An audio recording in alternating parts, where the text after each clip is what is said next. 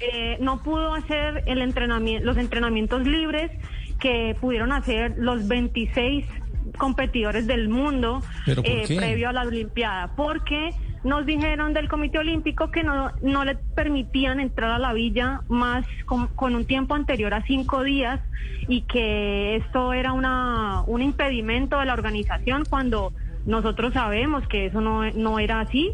Eh, insistimos, insistimos hasta el aburrimiento, le insistimos al metólogo del Comité Olímpico, insistimos para que Bernardo pudiera viajar antes.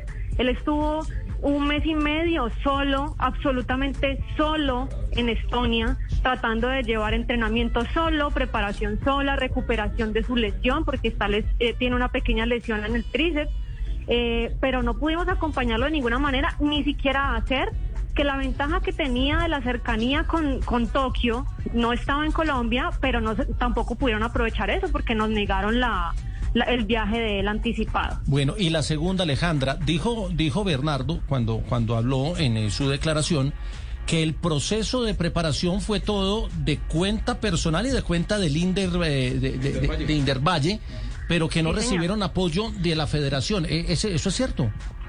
Mire, eh, la federación se sumó en el momento en el que supieron de la confirmación del cupo de Bernardo para Tokio. Eso quiere decir hace dos meses. Sí, Eso sí. no es, eso no es presentación para una, un proceso olímpico que ya sabemos todos que lleva más de cuatro, cinco, seis años e incluso Bernardo tiene más de dos ciclos acumulados en preparación.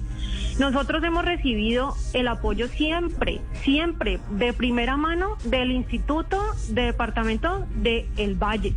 No tenemos en este momento que decir eh, sobre la preparación o sobre el apoyo que reciba Bernardo más allá de los eh, de los de los campeonatos de ciclo olímpico a los que él mismo busca su clasificación.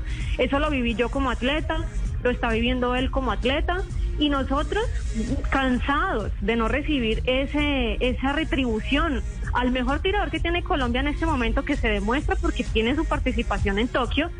Cansados de esto, nosotros decidimos hacer inversión eh, privada nuestra y con algo de apoyo de Indervalle. Finalmente, donde pudo clasificar Bernardo, que fue en el 2019, fuimos con dinero del instituto aprobado por el doctor Carlos Felipe López y en su momento los eventos a los que pudimos eh, asistir fueron gracias a la, a la doctora Carolina Roldán, que desde, desde que estuvo aquí y cuando estuvo en Coldeporte, también nos apoyó directamente. Es lo único que yo puedo decir sobre el apoyo.